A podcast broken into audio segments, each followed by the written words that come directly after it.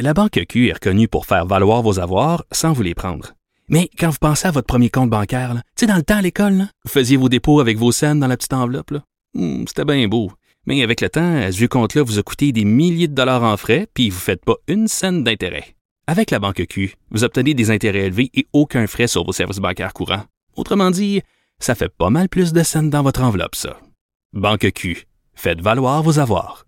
Visitez banqueq.ca pour en savoir plus. Les effronter. Avec Geneviève Peterson. Les vrais enjeux, les vraies questions. Vous écoutez Les effronter. Écouté un reportage sur le site web de Tabloïd à propos euh, de la pandémie et de l'itinérance à Montréal. Notamment, il suivait un travailleur de rue qui nous expliquait à quel point la pandémie avait changé et leur travail à eux, mais aussi la situation euh, des itinérants. Et euh, ça nous a donné l'idée d'en discuter de cette pandémie qui change la réalité des itinérants, des intervenants qui interagissent avec eux jour après jour. Et on discute avec le PDG de la mission Oldbury, Matthew Pierce. Bonjour, Monsieur Pierce. Bonjour. Écoutez, euh, vraiment très très simplement, comment, euh, parce qu'on le sait là, que la réalité de la pandémie a influencé, a affecté la réalité des gens qui vivent dans la rue, mais concrètement, comment ça se manifeste? Bon, alors euh, c'était même bien avant Covid, c'était très difficile la vie à la rue, on s'entend. Donc euh, c'était un effet qui a aggravé la situation, je dirais. C'était déjà très difficile pour quelqu'un de survivre à la rue, c'est devenu davantage le cas.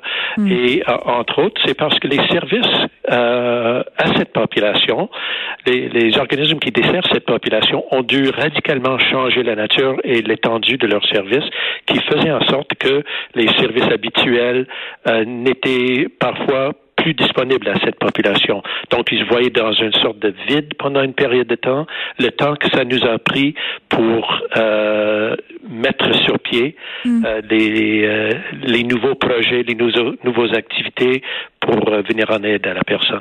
Mais M. P, je me posais la question à savoir, est-ce que les gens en situation d'itinérance, parce qu'on les voit au centre-ville de Montréal, souvent ils portent pas de masque, ils n'ont pas de gants, est-ce qu'ils sont affectés par la COVID-19? Est-ce que vous avez beaucoup de cas? Euh, ça vous fait rire, ma question? Euh, la question s'ils sont affectés, oui, ils sont affectés comme toute autre personne. Ils ont le potentiel d'être affectés. Euh, ils sont vulnérables à, l'infection, laisse-moi dire. Encore plus parce que souvent leur, leur santé est fragile et ils vivent une précarité mm. et les, les, maladies chroniques, etc. Souvent, ce sont les raisons pour lesquelles ces gens se trouvent à la rue dans un premier instant. Donc oui, ils sont très vulnérables et ils sont exposés parce qu'ils peuvent pas facilement se distancier euh, dans, le, dans un contexte de refuge où ça, au moins, euh, au début de la crise, c'était le cas. Et, se laver les, mains tout le temps et tout. Ouais, oui, tout ça, tout ça. Pour avoir de l'eau potable, c'est ça a été pour une période de temps très difficile pour mm. ces personnes-là. Donc, euh, euh, et accès à l'équipement de protection, c'était le cas s'ils étaient à l'intérieur des murs de nos refuges, par exemple. Mm. Mais sinon, ils ont été carrément à leur propre compte euh, et très exposés. Je peux vous dire que malgré tout cela, heureusement, on n'a pas eu une éclosion euh, très dramatique à ce stade-ci euh, chez la population.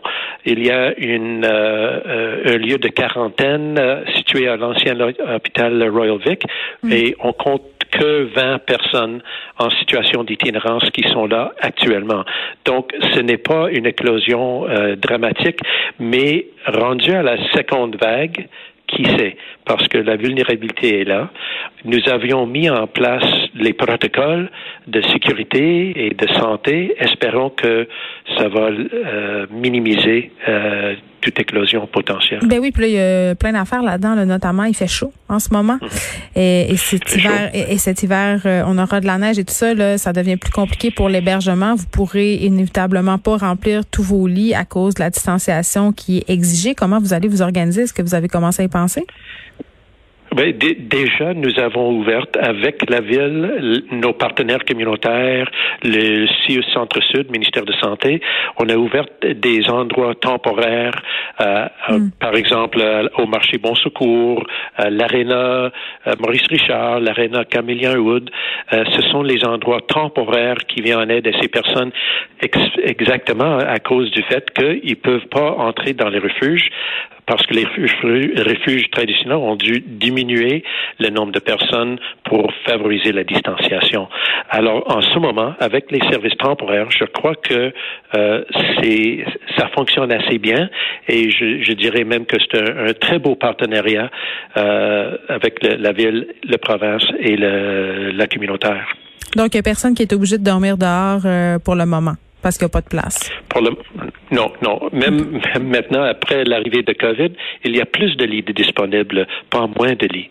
OK. Euh, il y a la fameuse question de l'argent liquide aussi, euh, parce que vous l'avez dit, la pandémie crée, euh, creuse encore plus la détresse et les inégalités. Là, ce qu'on peut constater si on se promène un peu au centre-ville, c'est que les gens sont plus hésitants à donner de l'argent aux personnes sans abri.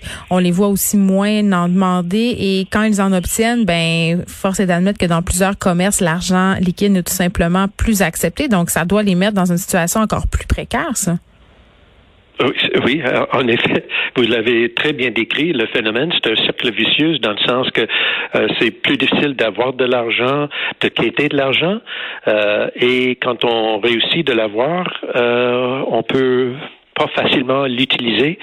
Euh, heureusement, les services euh, à la population offrent des repas, offrent des douches, offrent euh, de, de, de l'eau et, et, offrent bien évidemment un lit. Donc, les, les, les besoins de base sont déjà couverts. On n'a pas quelqu'un qui doit crever de faim à Montréal à cause qu'il n'a pas d'argent dans sa poche parce que les ressources offrent suffisamment d'options de, de repas. Et donc, mais toute personne a besoin de d'autres choses qui sont pas euh, fournies par les ressources traditionnelles mm. euh, et, euh, c'est difficilement atteignable dans, dans les circonstances actuelles. Monsieur Pierce, vous émettiez un communiqué ce matin à propos du financement. bon, à Montréal, Montréal qui serait sous-financé pour ce qui a trait à l'itinérance, alors que les besoins augmentent. Et vous posez la question mm-hmm. pourquoi on est pas financé ou sous-financé, alors que quand même, mm-hmm. on va pas se le cacher, le Montréal est tout de même l'épicentre de l'itinérance au Québec? Oui, j'arrive pas à comprendre. Euh, il y avait l'annonce en mois de mars du Premier ministre du Canada d'un fonds de 157 millions de dollars pour les services de première ligne en itinérance au travers le pays et dont 21 millions de ce montant-là a été octroyé au Québec. Et euh, pour une raison ou d'une autre, uniquement 33 de ce montant-là a été alloué à Montréal par le gouvernement de Québec. Alors, j'arrive pas à comprendre leur euh, leur raisonnement, le rationnel de la, la, la, distribution, puisque euh, on reçoit 33% de financement, mais on compte 70% de la population itinérante au Québec. Et qu'est-ce qu'ils vous répondent? Euh, on n'a pas de réponse encore. On n'a pas de réponse euh, et, euh, ben, j'aimerais comprendre parce que j'arrive pas à comprendre. Ça, ça fait pas de sens. Euh, comme vous dites très bien, Montréal c'est l'épicentre de l'itinérance au Québec, mais il est aussi l'épicentre de COVID au Canada. Mm. Puis en plus, on accueille des itinérants souvent des autres provinces dans la saison estivale souvent, peut-être moins cette fois-ci à cause de, difficultés de, de, de, transport, etc. Mm-hmm. Euh, mais, mais oui, c'est le cas. Mais, mais tout de même, la population le, nombre de personnes à Montréal en situation d'itinérance ne se compare pas avec le financement qui a été octroyé. Très bien, Mathieu Pierce, président, directeur général de la mission Oldbury. La pandémie qui change bien évidemment la réalité euh, des itinérants. On en parle souvent dans les différents points de presse et les inégalités se creusent. Merci beaucoup de nous avoir parlé. De notre côté, c'est tout. On se retrouve demain mardi. Je vous laisse avec Mario Dumont. Merci d'avoir écouté Les Effrontés.